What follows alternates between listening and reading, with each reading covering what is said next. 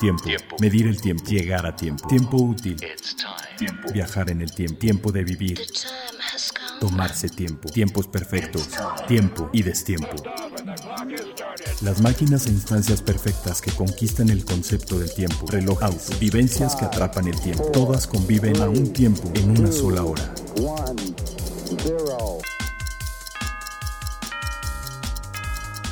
Hora local. Hora local. Hora local. ¿Qué tal? Bienvenidos a un episodio más de Hora Local, también de grabación remota, como debe de ser, cada quien guardado en su casita.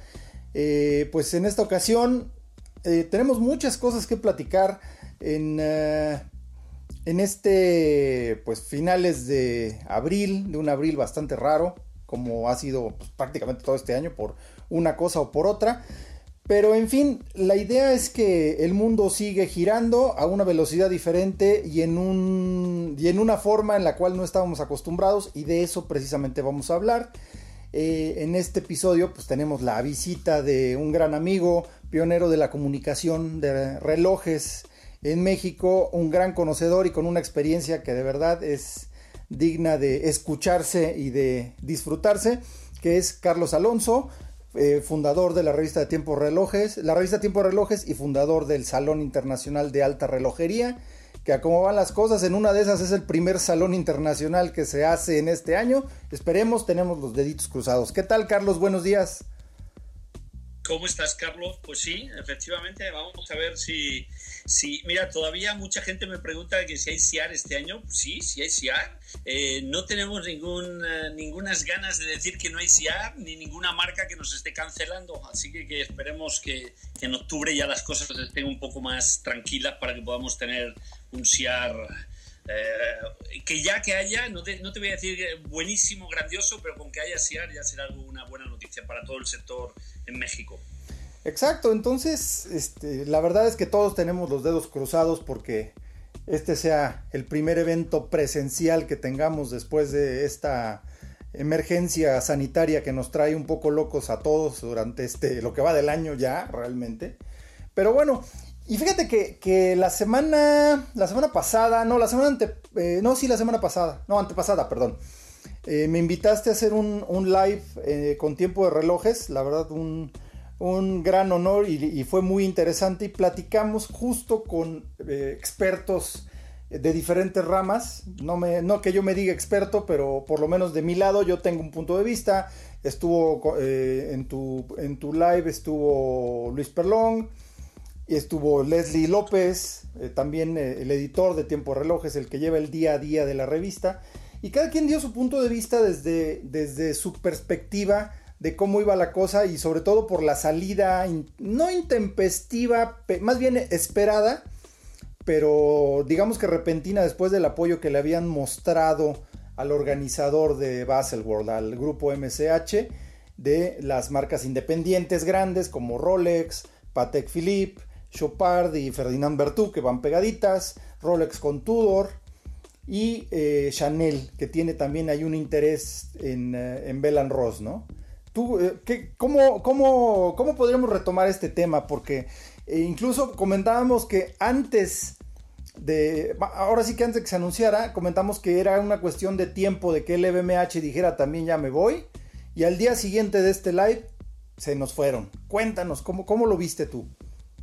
Pues mira, yo a ver, eh, para ser un poco, o sea, efectivamente, todavía Baselworld, eh, todo el sector prevé pues que ya está muerto, que ya habiéndose ido el nivel de protagonistas que se ha ido, tiene muy difícil supervivencia, excepto que se reinventen como otra cosa, como un salón de proveeduría, de, de, de, de componentes, de joyería, vete a saber, yo me imagino que ellos estarán dando eh, vueltas al asunto para ver si reencuentran una viabilidad, a lo mejor con un salón mucho más disminuido en protagonismo y importancia de marcas, pero no lo sé. Porque, porque es lo que digo, la industria, recuerden que Baselworld hace, hace 3-4 años tenía más de 2.000 expositores y ahora mismo en Ginebra se están acumulando marcas, marcas de un grandísimo prestigio, pero se están acumulando 50 marcas. O sea, ¿qué pasa con los otros 2.000 expositores que había en Basel? Componentes de vitrinas, de, calibres de preta porter, de estuches. De, estuches, de, o sea, de, de componentes de piedra, de cajas de seguridad. Entonces, todo eso también es una industria. ¿eh? Eso da, forma parte de la parte menos glamurosa y que no se ve de la industria. Yo espero que todo eso eh, tenga algún lugar donde acomodarse, o bien en Ginebra porque el Palexpo es grande, o bien que toda esa parte más industrial quede en Basilea y lo que es en la parte del glamour de las marcas y de los productos y, y de los lanzamientos, pues eso quede en Ginebra, no lo sé. No a ver, eh, yo no me alegro, yo no me alegro porque, porque desaparezca Basel o Basel esté como esté, porque a lo mejor la solidaridad que, hace, digo, yo organizo, nosotros organizamos un evento y sé la dificultad que es hacer un evento, digo, nada que ver con Basel que es extremadamente más complejo, más, eh, bueno, todo, la dimensión es un gigante comparado con nuestro pequeño evento, pero, pero sí eh, cuando un gran evento que lleva 103 años como llevaba Basel se muere, algo se nos muere a todos, a, todos los amantes de la relojería y, demás. Ahora, eh, eh, sí, bueno, tú lo hablaste y alguno de los ponentes que tuvimos la semana pasada lo habló. O sea, sí sentimos que se han cometido muchos errores en Basilea. Eh, a pesar de la buena voluntad, yo estuve hablando con uh, Michael Melikov, el nuevo CEO de MCH Group, el, organizador de Basel. Estuve hablando en Dubai en noviembre con él. Eh, nos invitaron a una ponencia sobre el futuro de los salones y me invitaron y él estaba ahí también en la ponencia. Entonces, mira, la voluntad de Michael nada tenía que ver con la anterior directiva, que estaba Khan y que estaba Sylvie Rittel que ahí sí había un nivel de prepotencia bastante elevado. Eh, porque eh, siempre recuerdo una rueda de prensa cuatro, en el 2014-2015, cuando salió el, Apple Watch, y pues ya sabes, la, reunión tuvo ha sido las, las, conferencias de prensa inaugurales de Basel, pues estamos ahí 700, 800 periodistas del mundo entero, y entonces cuando New York Times le preguntaba oigan, ¿y ustedes están pensando en algún momento invitar a Apple Watch a que venga aquí porque está tomando mucha importancia? O sea, la respuesta era casi a un medio como el New York Times, o sea, era como, pues eh, no contestamos ese tipo de preguntas y no viene al caso. O sea, era... Era arrogante. Era arrogante. Entonces, sí, yo creo que pecaron de creerse un salón inmortal, el salón que, que movía toda la industria al completo, ya de lo que hemos hablado de ese componente, joyería, marcas. Nunca, o sea, si tú tienes a Rolex, tienes a Patek, tienes el epicentro medular de, una industria, porque no olvidemos que, o sea, eh, Rolex eh, factura más que el grupo Swatch entero, que tiene 17 marcas, y, que el grupo Richmond. Entonces, eh, estamos hablando de unas dimensiones importantes. Entonces, Sí, Rolex es un imán en la industria. Donde va Rolex, va toda la industria, es real. Exactamente. Entonces, yo creo que, mira, por mucho que Melikov y el nuevo equipo ha tratado de enmendar las cosas, hay algo, hay algo que viene. Primero, cosas muy importantes. MCH es un grupo que cotiza, es un grupo listado, cotiza en la bolsa. Sí, sí. Y este es un debate que hay que volver a sacar a futuro. Las empresas públicas, sean marcas relojeras o sean organizadores de cosas, versus las empresas familiares independientes y privadas para el tema de la relojería. La relojería no acaba de entender muy bien a las empresas listadas, perdón, eh, pero, pero es la verdad. El otro día, esta semana entrevisté a Olivier Müller, que es el director y fundador de una empresa de análisis de mercado que se llama Luxe, uh, Luxe Analysis, creo que no me Luxe, sí, ok, eh, no, Luxe Consultan. Y ellos junto a eh, Morgan Stanley vienen ya desde hace 3-4 años haciendo un análisis eh, anual del mercado relojero muy bien hecho, con muy buenos datos, donde vienen todas las cifras que la gente tiene curiosidad de saber, de facturación, de número de piezas producidas, de cosas. Y dijo un dato muy relevante, dijo un dato, él dijo, fíjense que cuando ponemos las empresas privadas, o sea, Rolex es una fundación, pero como una empresa privada, Patek, Audemars Piguet, eh, Richard Mill. O sea, cuando tú pones ese, ese, número de empresas, ese número de empresas tiene más rentabilidad ah, indistintamente de su facturación que lo que tienen las empresas públicas. Entonces ya, ya te marcaba un algo de incluso ya como viabilidad de empresa, de rentabilidad. Entonces, MCH, eh, organizador de Basel World, es un grupo es un grupo financiero, o sea, es un grupo organizador de eventos que está listado en la bolsa. Entonces hace Sí, con accionistas a los que hay que hay que responderles, ¿no?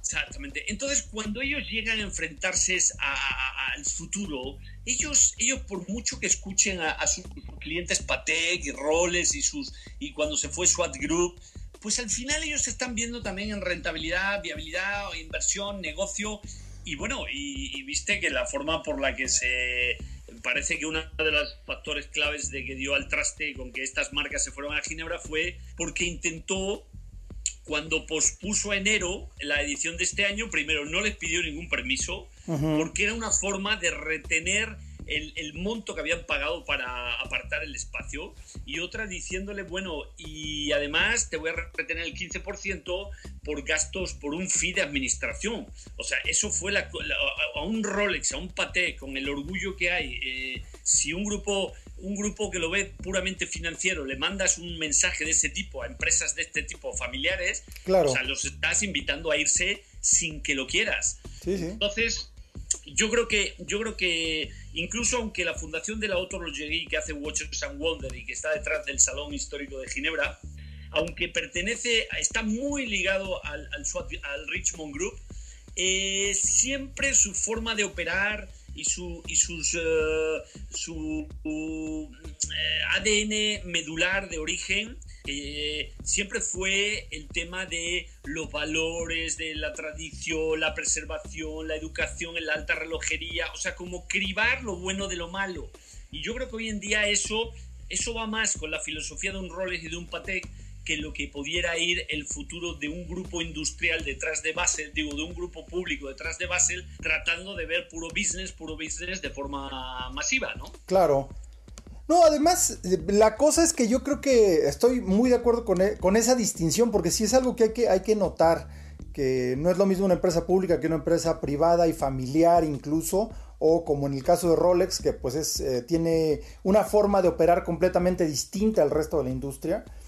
Eh, pero yo lo que siento es que lo que se puede percibir eh, es eso que mencionabas en un principio, que como organizador tú entiendes lo que es esa solidaridad eh, que hay que tener para, con un evento que es una cosa compleja, que no muchos se avientan a organizar, pero yo lo que siento es que ahí se sintió, o sea, se percibió una falta de solidaridad por parte de eh, World, del organizador, hacia las marcas. Porque sí, te retengo este dinero y no sé qué, porque realmente, vamos a ser honestos, eh, hacer un evento el año siguiente no es posponerlo, es cancelar el 2020, porque como la quieran ver, aunque lo hagan el 1 de enero de 2021, es Baselworld 2021. No van a organizar otro evento tres meses después. Entonces, realmente es una cancelación, ¿no? Sí, la, forma de no avisar y posponerlo como ellos hablaron en enero era una forma de que, de que te obliga, si tú ya estabas a bordo en 2020 y como ellos te traían esta, eh, paso, oyendo pasos en la azotea de que se estaban replanteando la viabilidad de Basel, si Basel sí, Basel no, todo este era un tema de discusión muy candente en la industria ya desde hace un par de años. Eh, yo creo que ellos, eh, lo de decir posponemos a enero, era una forma de obligarte a que no te vas. Claro. O sea, me quedo con tu dinero para que no te vayas porque lo pospongo, no es que lo voy a cancelar. Y por eso yo creo que ahí es donde esos pequeños detalles para un, mundo tan sensible como la alta relojería, y te digo, estas grandes empresas privadas y familiares o, fundaciones, esos son los detalles que hacen la diferencia. Eh, y luego hay otro tema de fondo, yo creo que esto no se ha hablado mucho, pero hay otro tema de fondo. Mira, eh, así como Basel, eh, o sea, Rolex siempre, Rolex y Patek han estado muy orgullosos siempre de que ellos no necesitan ver las tendencias del mercado para tomar decisiones. O sea, ellos es como la postura de Rolex y, y, Patek es donde nosotros estamos está la industria, no nosotros seguimos a la industria. Entonces, esto de que Ginebra, Ginebra, Ginebra, para ellos, y Watches and Wonder y los independientes, ellos siempre fue como, pues si no, nosotros no tenemos prisa de irnos de Basel porque llevamos aquí casi 100 años, ¿no? Entonces, eh, como ese orgullo. Pero la verdad que debe, haber un tema de fondo aparte de todas estas eh, desentendidos con la organización de base, ¿no? Eh, Mira, ¿qué supone moverse a Ginebra? El sector relojero viene pidiendo a gritos una polarización y se viene polarizando. Si tú te das cuenta en los últimos 3-4 años, eh, cada vez, por ejemplo, el famoso ranking de, los, de las empresas que tienen 1 billion hacia arriba, ¿no? O sea, que facturan más de 1 billion, que hay 6 empresas que facturan más de 1 billion.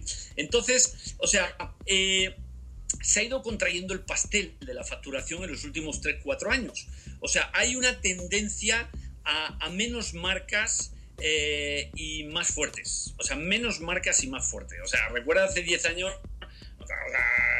un burger tenía 60, 70 marcas, un prelón tenía 50 marcas, sin ir más lejos, en un mercado como México, que ni siquiera es uno de los top 10 mercados mundiales. Entonces, eso ya era, una cosa como un poquito inviable. Yo creo que también la decisión de Rolex y Patek, en el fondo, es vámonos a Ginebra a reducir el sector. Porque ahora mismo las, las marcas que están en Watches and Wonder la mayoría son todas de prestigio, eh, sean las que están en los espacios abiertos y las que están en el carré del Soroloyer, en la parte de los, de los independientes, pues también son de muy buen nivel. O sea, ahí están las independientes de prestigio, los Envianev, los Grubel, eh, o sea, las que tienen cierto argumento, Urber, ese tipo de marcas, ¿no? No, no las que son más experimentales. Entonces yo creo que también eh, Rolex y Patek han visto esto de Ginebra vuelve otra vez a achicar el pastel relojero. Eh, yo creo que se deben imaginar unas 50 marcas, eh, porque ellos hablaron en el comunicado de prensa del movimiento, decían, de momento son cinco, o sea, ellas dos, más Chanel, más Chopard, más Tudor, pero decían no, eh, no eh, comunicaremos más adelante el número real de las marcas que pueden exhibirse en el nuevo salón y las características un poco de ese tipo de marcas. O sea, dejan el espacio abierto probablemente a lo mejor a un LVMH, que tiene buena sincronía con, con Rolex y con Patek, no creo tanto un, un SWAT Group, porque la relación entre SWAT Group y Patek, no, digo, Rolex no es la mejor de las posibles, pero, o sea, de todas formas se va a presentar un panorama a lo mejor de unas 50, 50 y tantas marcas. Eso versus las ciento de marcas que hay en, en Basilea, estamos yendo a achicar el pastel. sí, totalmente. más, más pequeñito hacer una especie de limpia, ¿no? O sea, porque de repente sí te encontrabas en Basilea muchas marcas, eh, de hecho, en la forma de distribuir los salones, como que iban haciendo sus, eh, su segmentación, ¿no? Porque había también muchísimas marcas de Hong Kong que hacían relojes de marca propia o relojes de para quien quisiera hacer un reloj, ellos te lo hacían. Eh, como que querían alejarse un poco de esa parte. Eso, siempre lo percibí en los últimos años con Basel que querían separar lo que era el, salón 1, el hall 1, con eh, los demás salones, como que en uno estaban los importantes, el otro los más o menos. Entonces, quizás sí sea una manera de hacer esa, llamémosle limpia, ¿no? Dentro de la industria, una segmentación clara. Entonces, eh, puede ser un, futuro para Basel World quedarse con esa posibilidad, ¿no? Que realmente no lo vería yo mal, ¿eh? A eso me refiero, porque el prestige, o sea, marcas de prestige más o menos, o, marcas de autor se están yendo a Ginebra y todas esas otras más, eh, digo, bueno, también recuerda que ya se habían ido, digo, eh, ya se habían ido, este año habían anunciado y el año pasado Citizen, Seiko, Casio, que son, son marcas muy importantes en el, sector medio, medio bajo de precio, son marcas muy importantes en la industria. Entonces, eh, esas ya se, ya se habían ido de Basel, o sea que, uff, yo no sé si ellas ah, que van a hacer este tipo de marcas, lo van a exhibir en los salones de Hong Kong o de, de, joyería, que también son importantes, o qué onda, pero... Eh, Eh, sí, Basel, Basel es una sorpresa, a ver en qué se va a, reinventar, a ver en qué se va a reinventar, o si definitivamente mm, cierran, ¿no? La parte de, mantienen Art Basel Miami, digo, perdón, Art Basel de arte y, la parte de relojería, joyería, pues cierran, no sé, vamos a ver. Yo, yo siento que, que realmente sería muy difícil eh, ver que cerraran por completo pero lo que sí siento es que la transformación ya es real, o sea, tiene que ser algo diferente. Y yo creo que todavía eh, vamos a ver mucho de Baselworld. Definitivamente nada que ver con lo que, con lo que habíamos conocido hasta ahora. Ahora sí que, como en muchos sentidos con la pandemia y demás, el mundo que conocíamos ya se acabó. Eh, va a haber muchas cosas que van a ser diferentes por completo. Unas mejores, otras peores pero pues definitivamente esto también le pegó al mundo de la relojería y yo creo que la, la, pandemia fue eh, como pues darle un, un, golpe más a algo que ya traía problemas, ¿no? Sí, no tenía sentido. Mira, la verdad, hablando claramente, había, hay, hay otras cosas también. Una cosa es cómo han venido haciéndose las cosas en los últimos 100 años y otra cosa es que, a ver, en un país como Suiza, pequeño, dos salones de relojería. Caray, es como si hubiera el salón de automóvil de París y el salón de automóvil de Cannes o algo así. O sea, eh, dos en un mismo país eh, yo creo que aglutinar lo que es las marcas de prestigio, de lujo, que digo, un día ahora son 40, eh, digo, ya en Watches and Wonder había 30 y algo, ponte que esto se acabe yendo a 50, bueno, mañana pueden ser 60, 70, pero, pero ya no necesariamente tiene que haber dos salones. Era muy fatigoso sí, eh, cuando estaban separados, ir en enero una vez a toda la industria a, a Ginebra, luego volver en marzo, abril, otra vez a Basilea. Era fatigante eso. Yo creo que ahora el hecho de que esté todo junto en Ginebra pues es más práctico, es más práctico, ¿no? No, y además también era, era muy costoso para marcas que llegaban a tener cierta presencia en ambos lados. Eh, de hecho, no, no eran pocas. LVMH eh, se, se, armaba algo alrededor de lo que era el SIHH. Eh, se lo armaba que en el barco, en los hoteles y demás. Entonces, a final, a final de cuentas, quedaba siendo un salón más grande, distribuido un poquito más por Ginebra, pero a fin de cuentas el resultado era el mismo, ¿no?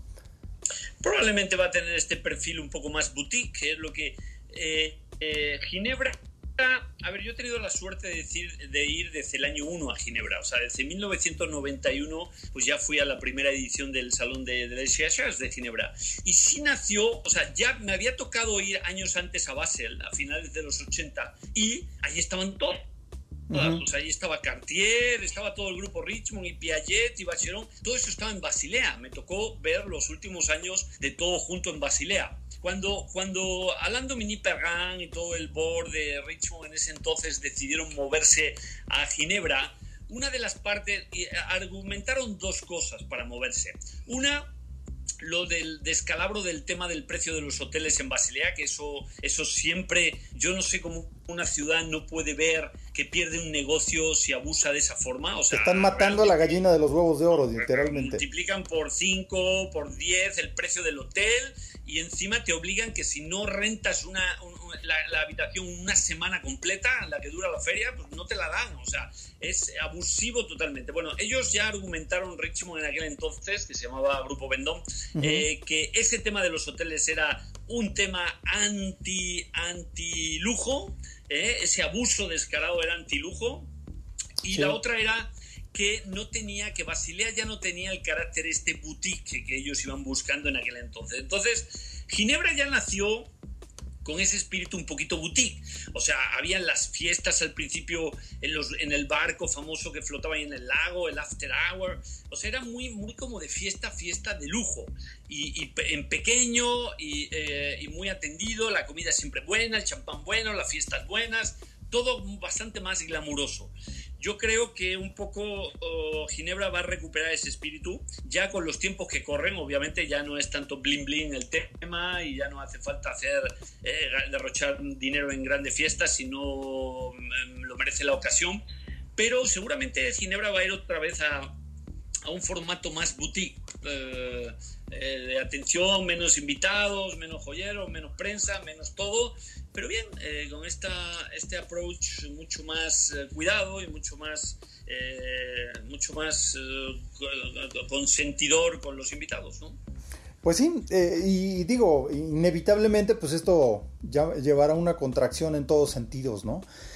Y ahora, ya, vaya, habiendo, habiendo cubierto muy bien tus opiniones y, y, comentar lo que pasó en Basel o lo que va a pasar, eh, vamos a movernos a lo que está de, actualidad ahora, que es el, primer salón 100% digital que se hace, que es el, Watches and Wonders, llamado así por primera vez. Anteriormente es, ISH, el salón eh, de alta relojería eh, de Ginebra. Y pues ahora sí tenemos algo nuevo, algo inédito, que es justamente esa esa forma completamente digital, pues obligado por las circunstancias. ¿Cómo has visto? ¿Qué te ha parecido lo, nuevo, lo nuevo de Watches and Wonders? El concepto y luego hablamos de, qué piezas te han gustado. Bueno, primero el, tema del primer salón digital, qué remedio, ¿verdad? Qué remedio. Pues sí, no hay otra. estamos todos en cuarentena, pues era así o no era de ninguna manera. Y bueno, desde el, a ver, eh, a mí no me gustan los salones digitales, yo prefiero ir al salón. Hay que tocar los relojes, hay, que, sentirlos. los relojes, hay que verlos, hay que verlos en tres dimensiones, hay que sentirlos en la muñeca. O sea, un... Eh, a ver, hablamos mucho, de verdad, el ser humano, y esto, aunque haga un...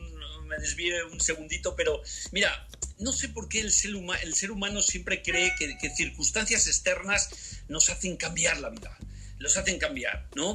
Y el ser humano es bastante previsible, ¿no? Entonces, recuerda cuando empezó la carrera espacial en los 50 y 60 y el mundo se llenó de películas de ciencia ficción, que íbamos a Marte y íbamos a otras galaxias y no sé qué, y al final no fuimos capaces casi ni de volver a la Luna a hacer nada práctico en la Luna, ¿sabes? O sea, entonces... Eh, yo creo que, por ejemplo, mira, si un salón digital a partir de ahora van a cambiar algunas cosas, van a cambiar algunas cosas y otras dudo que no van a cambiar tanto como se cree. Lo que creo que va a cambiar es que efectivamente la comunicación digital, no hará falta tanta reunión de tanto desayuno y tanta comida face to face, a lo mejor las reuniones de Zoom, y ya no, ¿para qué? Antes presentaban un reloj y había que mover a 80 periodistas en avión a, a Suiza o a París o a Nueva York, pues ahora a lo mejor no hace tanta falta a mover tanto, aunque de vez en cuando el contacto personal es muy importante. Y, pero el tema del lujo, hay una parte, la relación física con el lujo es muy importante que siga siendo física. Totalmente. O sea, la relación con, la relación con los objetos, la relación con las experiencias. O sea, esto es muy difícil que vaya a ser suplantado por algo digital. O sea, un mundo virtual, si a, la gente joven, eh, nuevas generaciones, creemos que haciéndoles salones puramente virtuales y conferencias virtuales, esta gente va a correr a enamorarse de la relojería para futuro, vamos a perder la gallina de los huevos de oro para siempre. O sea, los relojes hay que tenerlos en las manos, hay que verlos, hay que probarlos, hay que verlos si son grandes, si son chicos, si el reflejo del cristal está cool, no está cool con el color de la carátula. ¿Cómo se siente puesto? Todo eso es muy importante. Y bueno, yendo a tu pregunta, lo de, lo de qué me pareció. Bueno, pues eh, mira, me sorprendió, qué bueno que la mayoría de las marcas hicieron un esfuerzo para traer alguna novedad, aunque la mayoría son declinaciones o extensión de gama sobre clásicos que ya había, ¿no? Entonces hay pequeños ejercicios, eh, algunas cosas un poquito más elaboradas, eh, como el tema Bacheron, me sorprendió Bacheron porque eh, bueno, pues tienen esta, esta maravilla que se llama el Atelier Cabinotier, entonces que son piezas únicas, muy sofisticadas, hechas custom made en cargo, siempre por algún fanático loco, rico coleccionista, y entonces pues traen un par de piezas de gran complicación, una es la más, eh, una que es el, la, la, Musique du Thème, la Cabinotier, gran complicación, split second chronograph, tempo, pues que es un, tiene 24 complicaciones y es el reloj más complejo de muñeca que ha hecho hasta la fecha Bacherón, ¿no? Que sí es una, una verdadera locura, ¿eh? Sí, bueno, hicieron su. y han hecho también un tradicional turbillón cronograph, bonito. O sea, Bacheron sí ha, sí ha traído sus cosas. Eh, o sea, entre la técnica de alta, de alto, de altos vuelos, esa que solo se ve en los salones, y sí la ha presentado. O sea, hicieron su trabajo. Eh, Y luego, bueno, pues eh, siguen, siguen ahondando en, los overseas, ¿no? Con un perpetual calenda ultra thin, ahora carátula blue. Y, y hay una versión esqueletada, ¿no? Y una versión esqueletada muy bonita también. O sea, me gustó Bacheron, creo que bastante coherente en todo lo que ha hecho, sin que sea así, wow, revolucionando, sino que siguen, siguen avanzando con su overseas, que les está dando buenos resultados últimamente, y esa, ese, ese esas dos o tres piezas, tres piezas más complejas, ¿no? Eh, luego, bueno, pues eh, mm, vamos a ver. A mí, digo, tengo, tengo o sea, piezas que me han gustado porque hay, o sea, hay, mm, te puedes imaginar, hay mucho que hablar, ¿no? Sí. Eh, a mí me gusta, mira, mm, lo que está haciendo Cartier, a ver, y esto es un tema, un tema también que trae como un pequeño debate, ¿no? La relojería eh, últimamente está siendo menos técnica que hace. ¿Te acuerdas? Hace los primeros 10, 15 años del siglo, si no traías patentes, research and development, y si no traías cosas de laboratorio, sea con, con, cosas interiores del movimiento o patentes sobre materiales. Si no inventabas, no, no figurabas. Ahora la relojería se está volviendo otra vez mucho más estética. O sea, ya, no, ya el mercado no habla tanto si la, el doble balance trae aleación en la espiral de no sé qué historia. O sea, está otra vez más por fuera, más la estética, más el diseño, más tal. Y, y, y Cartier, que siempre ha sido una marca con la visión de un joyero haciendo relojes, o sea, un esteta haciendo relojes, bueno, pues, eh, pues ha traído, digo, en, un momento como este, donde la estética cuenta, pues ha traído un arsenal de cosas muy coherentes. O sea, yo creo, por ejemplo, el, el Cartier Privé Collection, el Tan Asymmetric, es una belleza, una pieza muy, muy extravagante, eh, ya linkeada con su pasado, con su patrimonio, pero muy, muy de este tipo de piezas donde la actitud del diseño es un gesto importante, ¿no? Muy elegante, te gusta, no te gusta, te gustan los relojes deportivos o este tipo de piezas, pero estuvo muy bien, han traído, han traído unas aproximaciones sobre el Santos Dumont, grande, en tamaño ya 42 milímetros, que es para una caja Y ya haciendo como mucho énfasis en precisamente la historia del Santos Dumont, ¿no? Con los grabados detrás de las cajas y un poquito más fiel al, al modelo original de 1904 entonces, eso me parece, me parece muy divertido, ¿no? También el nuevo Pasha, darle una nueva, eh, pues una nueva vuelta a este reloj que pues tiene, tiene una gran historia, es completamente eh, ligado al pasado de la marca, eh, con una versión turbillón, digamos, sí es una especie de declinación, pero le dieron vida a un, a un modelo, a una caja que ya tenían, ¿no? Pues sí, mira, venían las primeras, las primeras del cambio de estrategia de Paté con, con Cyril Viñerol al cargo de la dirección general. De Cartier, ¿no? Eh, sí, de Cartier, perdón, de Cartier, eh, se fue muy al, principio con los relojes femeninos, ¿no? El Panther, este tipo de cosas. Entonces, este año es más masculino, porque este año le ha tocado al Pasha, le ha tocado al Santos, pero en la versión, la versión Dumont grande, o sea, eh, el Santos normal, eh, que, viene una versión en all black, muy masculina y grande, y, todas las aproximaciones sobre el Santos Dumont muy, muy, muy estetas, o sea, muy estéticas, eh, con, mono, con, con, ah, oros amarillos y carata la champán, o sea, muy monocromáticas. Y tiene una versión muy bonita que se llama la, la de Moiselle, que tiene como toques de sombrero Panamá, como los que usaba Santos Dumont. O sea, pero ya son varoniles, o sea, son más eh, para hombres, por el tamaño y como el Pachá también. Entonces, bueno, este, este es un año más masculino de Cartier, ¿no? Eh, y digo, me gustó por eso, porque, porque viene un, approach muy estético sobre, sobre las piezas. Eh, bueno, Panerai, Panerai, que es una marca que, de las que están funcionando realmente bien en el grupo Richmond, pues desde que tomó la dirección eh, Jean-Marc Pontrot, eh, es una, una marca mucho más sexy en Amor a Primera Vista. Sí, sí. Incluso si nos consideramos eh, paneristis de hueso colorado, de la tradición, de las piezas vintage y todo eso, que yo en lo personal sí, eh, lo que está trayendo es eh, haciendo honor a su, su título de laboratorio de ideas. Entonces, está trayendo una cantidad de cosas, de materiales nuevos, el, está trayendo el Fibratech, el el Carbotech, está trayendo de pronto un titanio impreso en, eh, en impresora de, 3D. O sea, hasta hay que pedirle a Panera ya que casi que nos mande un manual de, de todos los materiales para empezar a, entender qué es qué, cada cosa, ¿no? Las fibras que tiene un montón de cosas de laboratorio.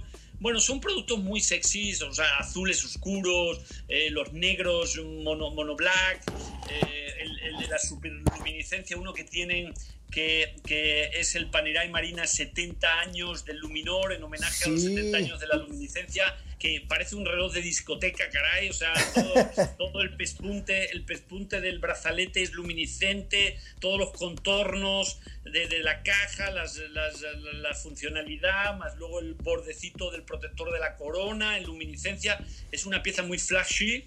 O sea, están haciendo productos, no lo quiero llamar comercial porque no es eh, para una marca como Panerai, pero sí muy de amor a primera vista. Claro, muy interesantes. y rápido. Sí, sí, muy emocionantes. ¿Qué más? Pues eh, bueno, Lange, una de las piezas, eh, una de las piezas que ya sabes, eh, hay, hay opiniones encontradas, pues el Odiseus. que fue que el año pasado presentó su primer reloj Sporty Elegant con brazalete de acero metálico y con caja de acero, que eso nunca lo había hecho en 25 años Lange Sone pues este año hizo las siguientes declinaciones sobre el Odiseus y le ha puesto las ha puesto, le ha puesto, lo ha vuelto a poner en caja de oro, ya no ha querido mantener el acero en las nuevas declinaciones y ha puesto uno con brazalete de caucho, que era de esperar para un Sport Elegant, y otro con piel. Eh, que ha levantado mucha polémica ese modelo, ¿no? Porque además, justo si ya se, moví, si, ya se movieron hacia el, el, acero por primera vez en Lange, Habíamos visto que una que otra edición limitada que se hacían en acero tenían una aceptación brutal, había casi casi peleas por conseguirlos. Ahora sacan un modelo de acero y en un año regresan otra vez al oro blanco. Esa parte es la que como que no no entiendo. Sí. Esa parte sí, yo no sé si quieren dar un mensaje en plan de no se crean que nos estamos abaratando o algo así, ¿no? Porque además el, el era un reloj con brazalete de acero, un reloj que rondaba creo los 30 mil dólares, incluso un poquito por abajo, si no me equivoco 29 mil o algo así. Era, era, wow, realmente para un brazalete de una marca como Lange, o sea, perdón, un reloj como, como el de una marca como Lange con un brazalete metálico y todo. Sí, sí, y una caja de acero también o sea, más barato que un Nautilus y más barato que un Royal Oak y, un poquito más barato. Y entonces había como un, approach de, o sea, venimos, venimos a, marcar aquí un punto de interesante. Yo no sé si lo de sacarlo en oro fue otra vez como diciendo, pues no, o sea, nosotros somos una cosa muy sofisticada, muy, muy elitista, Lange produce solo 5.000 piezas al año. No sé, yo creo que hay algo ahí, hay algo ahí. Sí, porque sí, sí, se me hizo un paso hacia atrás después de haber dado un enorme paso hacia adelante o en una dirección diferente por lo menos, ¿no? Sí, y luego, bueno, la polémica también ha venido más porque, a ver, eh, un Sport Elegant, sea laureato, sea ingenier, sea lo que sea, no solo Nautilus y Royal Oak, es una joya de brazalete metálico integrada a un reloj. O sea, un, un, Sport Elegant es un algo que es toda una pieza. Claro. O sea, te lo tienes que poner a la muñeca y te sientes que te pones un brazalete de una joya que te acaricia, el metal te acaricia eh, eh, el brazalete y se adapta ergonómicamente. Pero, eso es parte del secreto de un Sport Elegant. Claro, la hechura es todo, ¿no?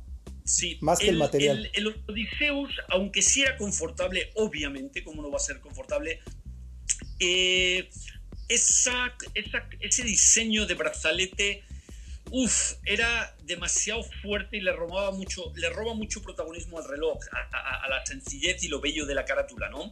Eh, entonces, porque tenía esos slim verticales, ya sabes. Eh, sí, sí, sí, era como muy, muy lleno de detalles, ¿no? El, brazalete. muy lleno de detalles, un toque más alemán que, italiano-francés, ¿sabes?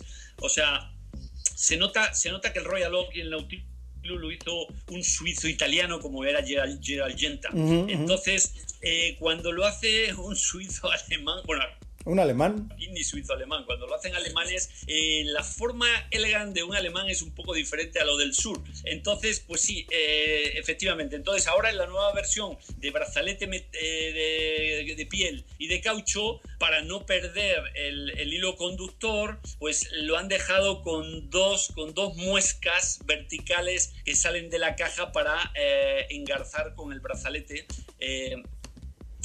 también marca mucho el protagonismo con esta pieza. En fin, es una pieza, mira, los amantes de Lange probablemente la adorarán porque no se parece a, sus competidores, entre comillas, eh, pero es una pieza que no es amor a primera vista. Sí, es, es polémica, es polémica. Eh, sí, es una pieza polémica. Sí, no es un reloj que... ¿Qué más? Pues mira, IWC trajo muchas cosas, mucho alrededor del portugués del portugueser, como lo llaman ahora ellos. Eh, ya sabes, sacaron por primera vez un Jet Club Moon and Tide, o sea que aparte de la fase lunar te da las mareas, te da las mareas. Esto sobre, sobre un Jet Club portugués que tiene mucho sentido, pero, o sea, tienen varias declinaciones ellos. A mí la pieza que más me gusta probablemente es de las, porque hay, por, hay o sea, hay un perpetual calendar turbillón, hay un, otro portugués turbillón retrógrado cronograph, pero a mí la pieza que más me gusta es un nuevo perpetuo sencillo con eh, de 42 milímetros. O sea, no, no es el clásico perpetuo suyo eh, que, que, lleva arriba a las 12 la fase lunar, sino una versión mucho más discreta, una versión más discreta, más uh, light, a muy buen precio, porque es, creo que tiene la versión de acero vale unos 22 mil dólares. Eh, para, ser un, para ser un calendario perpetuo está muy bien. Está muy, muy, muy bien. Me llamó la atención, o sea, elegante, discreto, esa versión me gustó mucho. Tienen también un, Jet Club, como no, Sport Elegant Chronograph con brazalete metálico en oro y acero. Eh, también te digo, para un reloj, hoy en día, si no tienes un Sport Elegant con brazalete metálico, estás fuera. Eh, tienes que, es, es obligado. Sí, sí, sí, el, el, Club Moon and Tide, ¿no? Sí. Y bueno, Montblanc, Montblanc sigue haciendo, sigue haciendo hincapié en sus 1858 eh, con los Monopuser Chronograph en bronce, en acero. Tienen una versión automática de 24 horas, muy original. Con, con carátula verde, ¿no? Carátula verde, el bisel, el bisel creo que es de bronce y y la base de la caja es de acero, una aguja roja. Bien, con este tema un poco entre lo vintage. Y el 24 horas, ¿no? ¿Qué te pareció ese? Sí, sí, sí, bueno. Eh, bien, yo creo que para el tipo de público, ellos van conectando mucho esto con la aventura outdoor y con una forma de ligarse a una generación más joven que le encanta los deportes al aire libre, la bicicleta, el montañismo, todo esto. Eh, y eh, pues yo creo que eso va perfecto. O sea, es un reloj que tiene un approach de un target de, de, 30 años, veintitantos años. Seguramente les va a gustar por la realeza eso. además, eso de que sea una sola manecilla es también un tema raro, ¿no? Y sobre todo, no me lo esperaba yo en Mont Blanc. Un reloj de 24 horas de una sola manecilla. Sí, a mí me gusta más la parte de los monopusers, sí, claro. más linkeados con, la herencia de Minerva y todo eso. Pero, bueno, el Geosphere nuevo.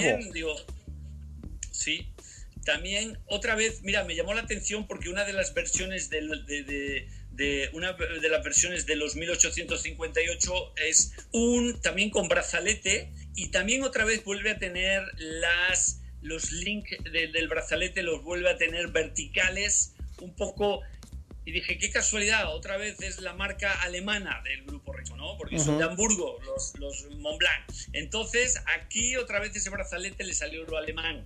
Eh, ya sabes, eh, te gusta no te gusta, pero es así y es la propuesta y otra vez coincidió la verticalidad del, brazalete con, con, una marca alemana como es Montblanc de origen, ¿no? Sí, de hecho ese tipo de brazalete es como muy 70 ¿no? Muy años 70, el estilo. Sí, Sí, muy en, algunos Seamaster de, de, de Omega. Exacto, sí, sí, sí. Eh, a mí, por ejemplo... Que es como el, que le llaman bed of rice, ¿no? El que parece granos de arroz. Exactamente. Pero sí, también lo siento muy cargado, ¿no? Un poquito. Como que llama demasiado la atención. Ese es, el, ese es el tema. Mira, a mí, por ejemplo, me parece bellísima. Yo creo que sé, yo sé que pasa desapercibido frente a las grandes marcas, pero ahora una de las cosas que se presentó en este momento también es el nuevo Laurent Ferrier, un gran Sport turbillón con brazalete metálico de acero, o sea, un turbillón con brazalete de acero. Claro, tiene, tiene el problema el turbillón por atrás, como siempre lo hacen ellos. Entonces, claro, el día que está, o sea, tiene, está bellísimo el reloj, tiene la caja, la caja cojín todo muy pebbled, o sea, muy como un canto. Sí, como una piedra de río, ¿no? Muy redondeadito. Como una piedra de río, lo puedes tocar, es un reloj ergonómico, amable al tacto. Eh, entonces, y todo el brazalete, o sea, te lo pones y wow, y eso, eso es una pieza perfectamente eh, diseñada de origen para ser 100% un Sport Elegant. Lástima que es una versión turbillón, el día que lo saquen en versión normal, normal, que no tengas que pagar 182 mil dólares, sino que sea una versión normal de acero, pues es un reloj bien bello, con el toque de las agujas y las indicaciones naranjas, eh, luminiscentes, sobre un fondo oscuro, no me acuerdo si es azul oscuro o un antracita oscuro. Es como antracita, sí.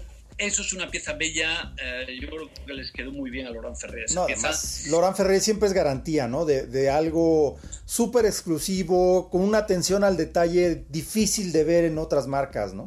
Sobre todo en marcas más industrializadas. ¿Qué digo? Es algo lógico, ¿no? Sí. Mira, otra pieza que a mí, a mí particularmente tengo debilidad por esta pieza, siempre me gustó. A mí me gusta mucho el Hermès Arceau, La Hora de la Luna. Claro. Eh, me parece una de las piezas eh, sobre, sobre eh, fase lunar, probablemente de lo más bello que se haya hecho, porque tiene, tiene, están flotando como si fueran dos satélites, la fecha y la hora, eh, y son la fecha y la hora lo que se mueve y no, y no, las, no, las lunotas esas realistas que tienen a las 12 y a las 6.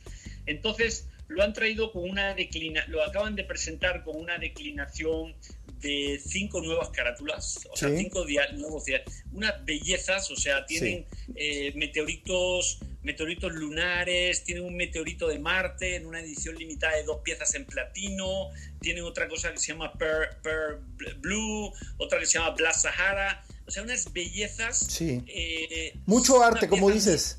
O sea, mística totalmente, esas dos lunas hiperrealistas ahí, la hora, la hora dando la vuelta, se la hizo se la hizo el, eh, Jean-François Mojon. Mojon, Jean-François Mojon le hizo todo el desarrollo técnico, pero, pero son muy bellas estéticamente las piezas con, con los contrastes estos de verdes oscuros, las piedras, o sea, entre grises y como, como, como colores bronce. Del, digo, la rareza de los meteoritos, eh, hay una versión en y este año con, con oro rosado, en la o sea, muy bello. Eso es una pieza que yo creo que Hermes encontró algo, algo muy original, muy propio en ese tipo de piezas. No le gusta a todo el mundo porque también es una pieza grande en la muñeca y el público Hermes no es de piezas tan grandes, pero, pero interesante esa pieza. No, no, tiene, tiene mucho arte, tiene mucho arte este reloj. Mucho, mucho sentido estético, muy francés, como dices, hablando de nacionalidades. La estética es muy francesa, muy, muy logrado. También, eh, por ejemplo, Baume Mercier me sorprendió que normalmente son como muy, eh, pues un poco serios en sus presentaciones. Y de repente eh, sacaron ahí un, un Baumatic nuevo muy interesante, ¿no? ¿Tú cómo lo viste? Sí, bello, muy bonito. Es el Baume Mercier Clifton Day Date eh, Moonface con el calibre Baumatic. Otra pieza bien es de las piezas también más, a mí personalmente de las que más me gustó. También, sí, carátula fumé, se me hizo muy bonito. Totalmente. viene una versión en acero, viene una versión en oro, también oro rosa. Y eh, las lunas tienen abajo como una semitransparencia para marcar la fase, o sea que se ve, no, no, te, no te oculta todo el disco ese bonito con estrellas sobre azul eh, moviéndose. Y bueno, tiene esta maravilla de, ser un Baumatic, ¿no? Con todo, o sea, uno del calibre, el calibre ya de manufactura más avanzado de manufactura del mercado a mejor precio, ¿no? Claro. O sea, estas piezas son piezas de, pues tiene 4.000 mil dólares la versión de acero, el de oro un poquito más caro, pero, pero también un Bauman está muy simpático y muy bien, ¿no? Es, un, es una pieza en, eh, en 42 milímetros, o sea, bien... Muy bien logrado. Bien dimensionado. Y carátula esfumada. Oye, y los otros que volvieron ahora al, rectangular, ya ves que los relojes rectangulares tienen como sus épocas. hay iconos de los relojes rectangulares, pero en realidad no tienen tanto pegue como los relojes eh, redondos. Tenemos iconos como el Santos, como el Tank, como el, eh, Mónaco. Pero ahora Baume Mercier regresa al, estilo rectangular con el, el, Hampton nuevo, con la nueva colección Hampton, que se ve como muy art deco, muy años 30, años 40. Y la verdad, se ve muy bien. Yo, yo confieso que tengo una debilidad por los relojes rectangulares, pero no es fácil llevar un reloj rectangular, ¿no? Sí. Comercialmente, sobre todo en nuestro lado del mundo, en Latinoamérica, los relojes rectangulares no sé por qué no han pegado tanto. Yo, yo comparto contigo exactamente, yo soy un fan del reverso de Jägerle Cool. también. Y me, gusta, me gusta el, el tan, el, el, tan americano de, de, Cartier. Y este, este, otra vvez, exactamente. O sea, Moe Mercier sacó el, Hampton en versión grande. Hay una versión que se llama un Big Day Dual Time, con un movimiento Soprot. O sea, han querido hacer un poquito de técnica unicidad affordable a nivel de precio y de todo. Eh, y bien, pues eh, vuelven, te digo, es, es un año donde muchas marcas están volteando a sus iconos de toda la vida. O sea, no solo el Passion Cartier, sino pues aquí tienes el caso del Hampton, que mejor que mirar al Hampton desde toda la vida de ellos. Igual, igual que Jäger Le Cool, pues sacó un crono, un, un Master Control Chronograph Calendar, muy interesante también. Sí, súper tradicional, es, es decir, eh, exuda el ADN de la marca, o sea, no, no, no, puede confundir con ninguna otra cosa. Muy bonitos estos. Totalmente, totalmente. Sí, los Master Control y, sacaron varias versiones. Sí, sacaron varias versiones. A mí este, el, Master Control Chronograph Calendar es un poco el que es como nuevo. Yo creo que es la primera vez que, que meten un, un, cronógrafo con un calendario completo, eh, eh, con pointer, eh, perdón, con, con un calendario, o sea, el fechador en, la, en el, el mini, mini display de las 6 y con una fase lunar y arriba el Day de las ventanillas tradicionales debajo, del, debajo de la marca. Y bueno, lo tienen en acero, lo tienen en oro rosa. Eh, esa es una pieza así, porque es, es, nueva, digo, no, es, no tienes que ser complicadísimo ni patentar nada, pero puedes eh, eh, esculcar en tu patrimonio y en tus funcionalidades y hacer una composición totalmente nueva en una pieza bien, una pieza sin estridencias, pero muy, muy bien lograda, ¿no? Sí, y, ¿sabes qué? me eh, llamó la atención que lleva una escala pulsométrica, que normalmente en los cronógrafos llevan escala taquimétrica, que es la, la más usual, pero este lleva una escala eh, pulsométrica para tomar el pulso. Es un reloj ahora con el pues con la, mayor preponderancia del tema médico, se, me hace, se me hace un tema bien interesante porque a mí me gustan las escalas de los cronógrafos cuando son distintas, cuando ves una pulsométrica o escala de respiración o escalas distintas, ¿no? Que, le añaden un, uso eh, distinto, tradicional a un cronógrafo que, se, me hizo, se hizo un pues bonito detalle vintage, ¿no?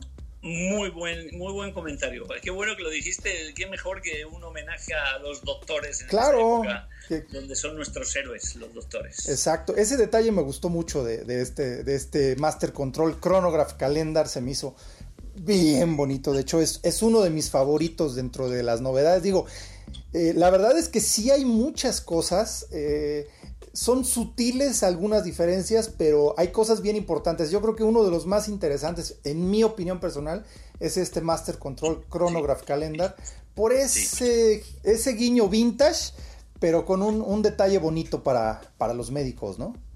Totalmente.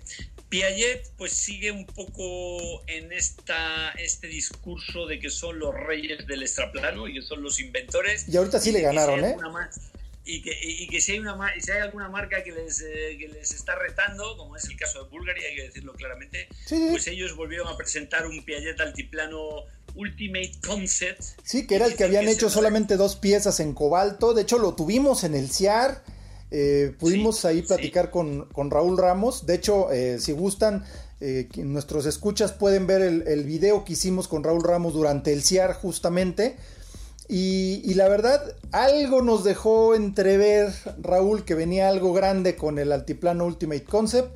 Y sí, de hecho, ya se va a producir, no masivamente, es un reloj a pedido especial, pero eh, me, llamó la atención que dicen que la caja de cobalto sólido no es negociable, porque es la única forma de hacer que un reloj de 2 milímetros no se quiebre, que se me hizo impresionante. La verdad, como logro técnico, el, el, haber producido ese reloj a mí se me hace de lo más notable también, ¿eh?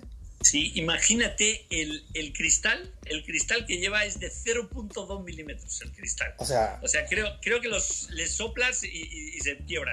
Bueno, no, no se quiebra, obviamente, pero, pero sí, esto, esto reloj, a ver, cuando tú imagínate si toda la caja del reloj ya son 2 milímetros, toda la caja con el movimiento caja y platina está todo integrado, es toda una sola cosa para poder llegar a estas micro, microdimensiones pero un reloj, o sea, ya un calibre, un calibre completo de 2 milímetros ya es delgadito. Exacto. Imagínate que todo el reloj entero, la caja y todo es de 2 milímetros con calibre y con caja y con cristal y con todo. Bueno, esto, esto lo, que te, lo que te da, a ver, cuando te pones esto en la muñeca, solo eh, cuando eh, lo, lo, aprietas para ponerte el brazal, o sea, para ponerte el, eh, strap, ¿no? con la hebilla ya te, da miedo casi que se va a doblar el reloj, ¿no? Solo, solo para que se ajuste la muñeca cuando te le, aprietas en la correa, caray. ¿Qué era lo que pasaba con algunos de los esfuerzos que hubo eh, con el Delirium y relojes así de, los años 80, extraplanos?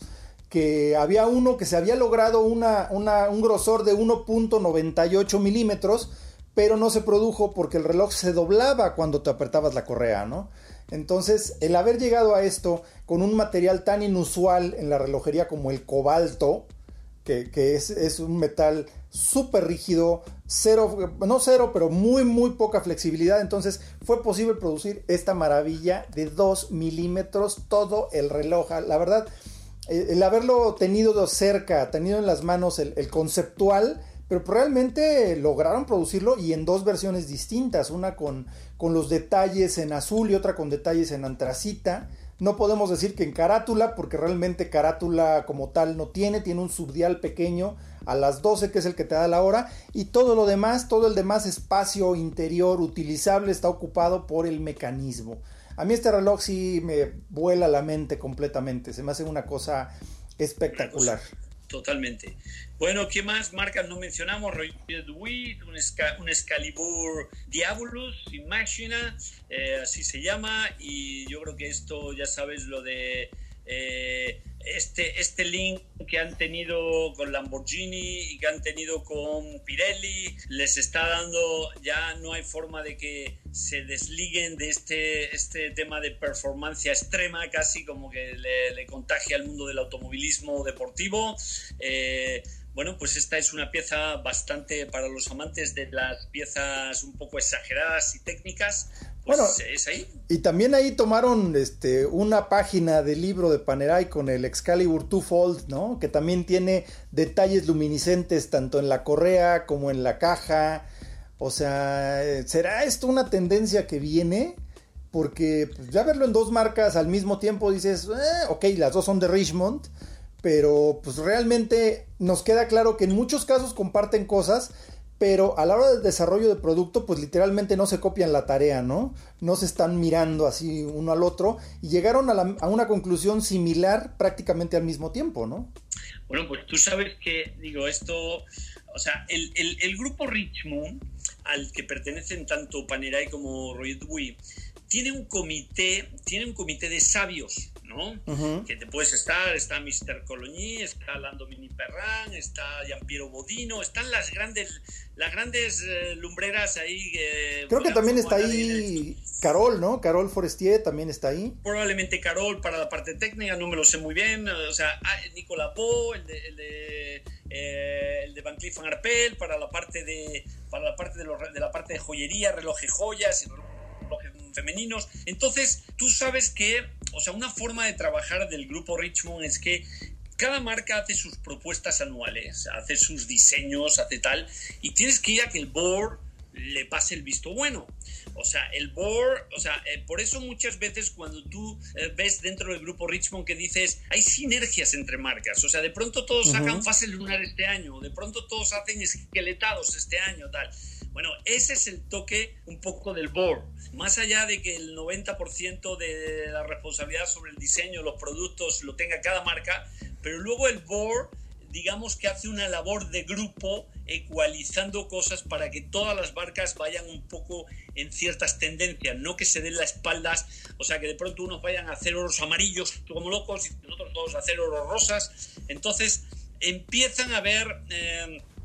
cosas cuando, cuando de pronto te das cuenta que hay varias marcas que eh, sacan oro amarillo al mismo tiempo un año o que esqueletados todos en un mismo año, eso es el toque del board. Y, y esto que dices de la luminiscencia, un poquito más exagerada, bueno, pues en dos piezas que son muy show-off visual y más de amor a primera vista como Panerai o Royal de Wii, porque este, este nuevo modelo es un reloj de, 45 milímetros, o sea, grande. grande en eh, serio. No pasa desapercibido pues, pues eh, no, pues ahí cumplen, eh, cumplen eh, los dos mismo approach estético.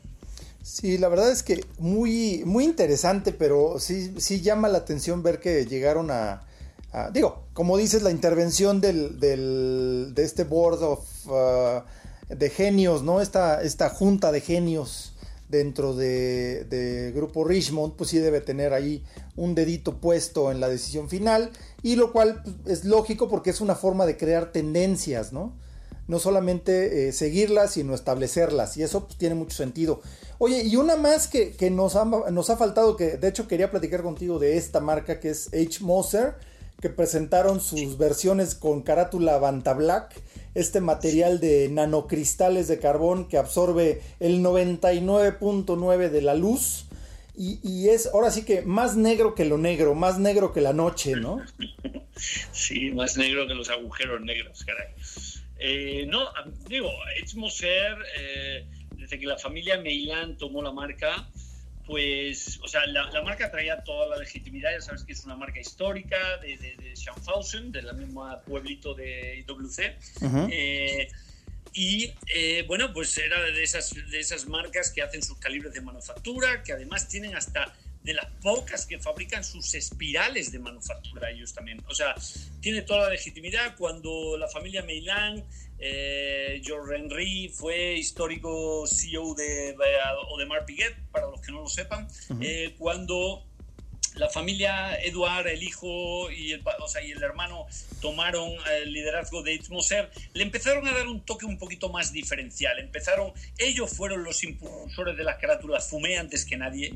Ellos eh, este tema de los, eh, o sea, lo del Mantablatt, que es genial, porque digo, ahora que, digo, desde cuándo eh, se empezó con los All Black, de los, Big Band de Blood, que ya llevamos casi que más de 10 años que empezó la tendencia, 10, porque debió empezar en el 2006, 2007.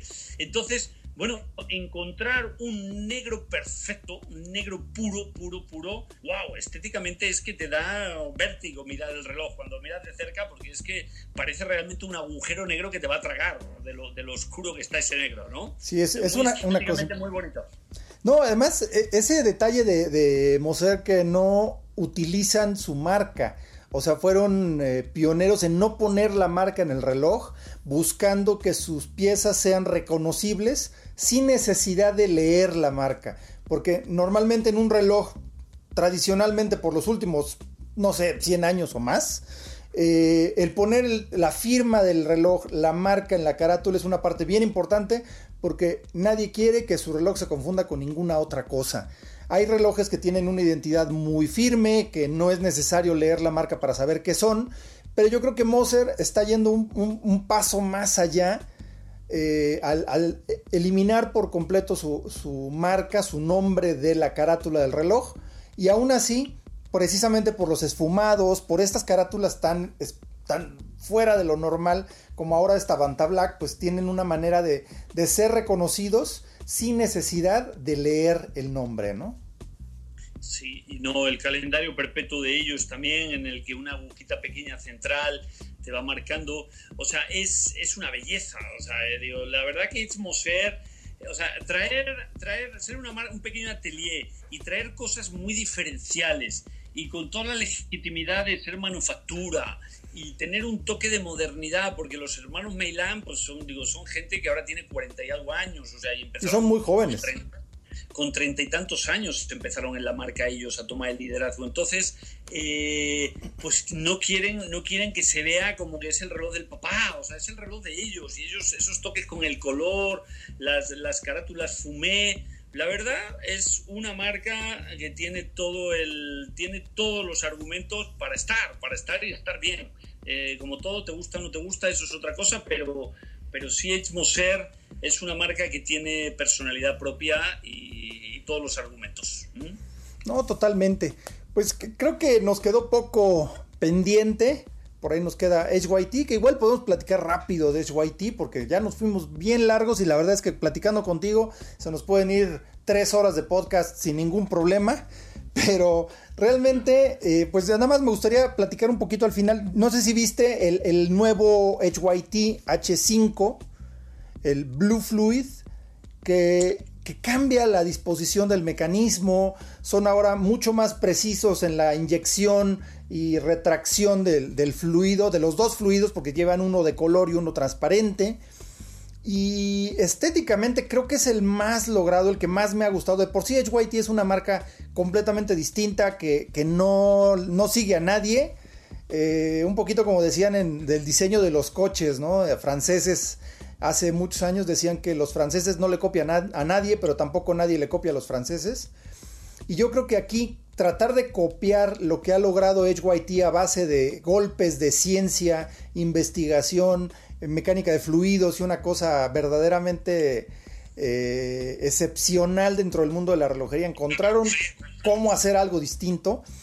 Eh, creo que este H5 es, una pieza bien, bien interesante con una forma completamente eh, distinta de colocar los famosos fuelles, ¿no?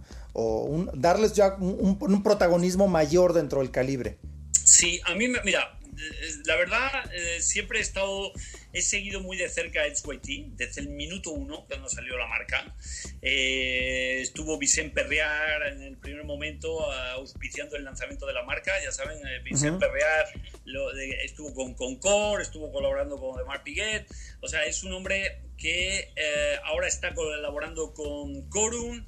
Eh, o sea, es un hombre que sí tiene, un, tiene una percepción bastante estética y provocadora de toda la puesta en escena de lo que es un reloj, ¿no? Y tiene, él es un enfant terrible de, todo en, la relojería.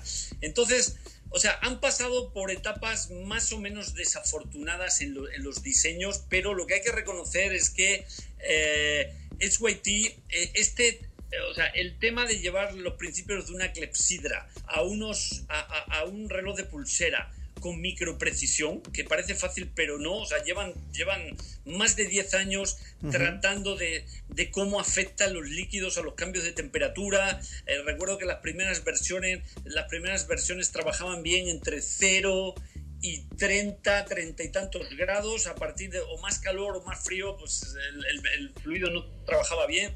Entonces, todo, han ido encontrando solución tras solución para ir, eh, eh, para que la parte técnica sea eh, eh, sea sin ningún, o sea, para un reloj que vale 40, 50, hasta, digo, las versiones de ahí para arriba, mil dólares, no puedes ponerle, no puede tener un reparo técnico esto. Entonces, la versión de los dos fuelles un poquito en V, que hicieron con Renault Papi, un poquito más compleja. O sea, es un reloj, una pieza muy interesante, un reloj lo que se puede decir propiamente siglo XXI. O sea, sí, no se parecen nada otra vez a, nada. O sea, no se parecen nada. Siguen con su tema de perfeccionar el tema de los fluidos.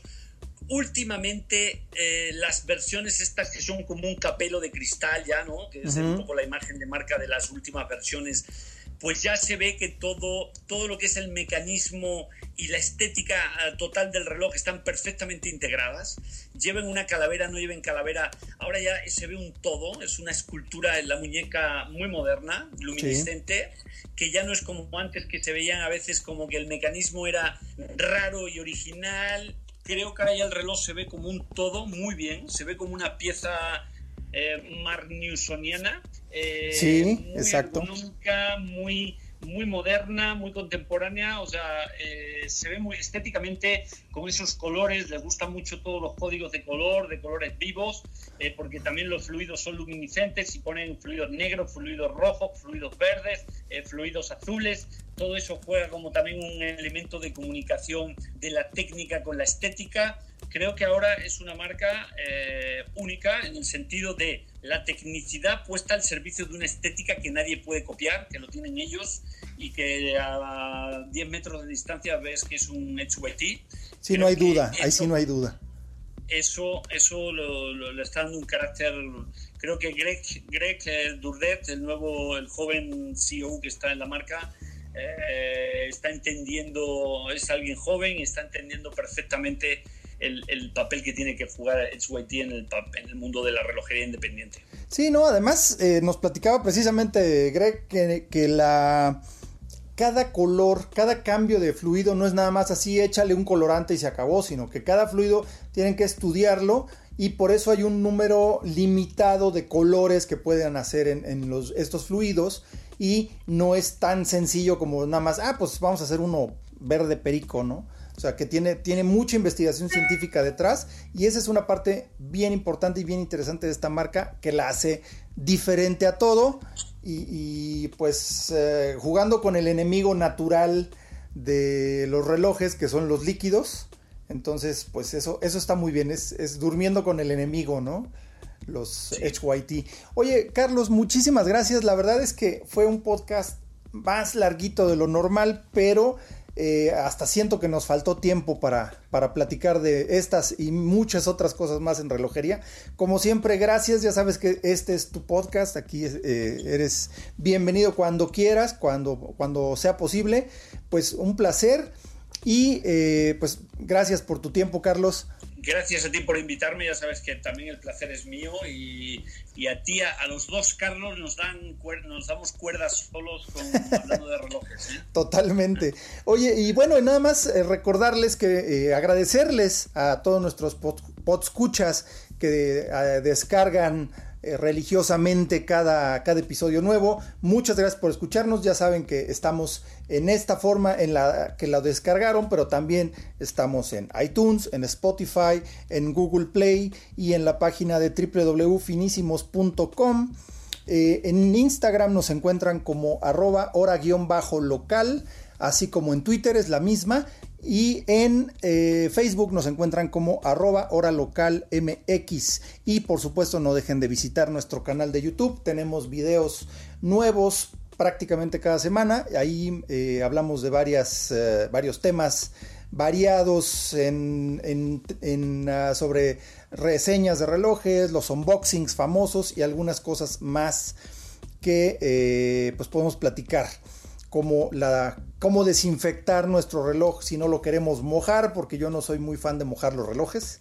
Yo prefiero darles una desinfectadita y no tenerlos que mojar, porque luego como me gustan los vintage, pues los relojes vintage es poco probable que sigan herméticos. Pero bueno, muchísimas gracias Carlos, muchísimas gracias a todos ustedes y nos escuchamos en el próximo episodio de Hora Local. Ojalá que pronto podamos volver a la parte de a la parte normal, ¿verdad? De, que no tengamos que estar encerraditos en casa. Es más divertido cara a cara ahí que nos, nos vemos.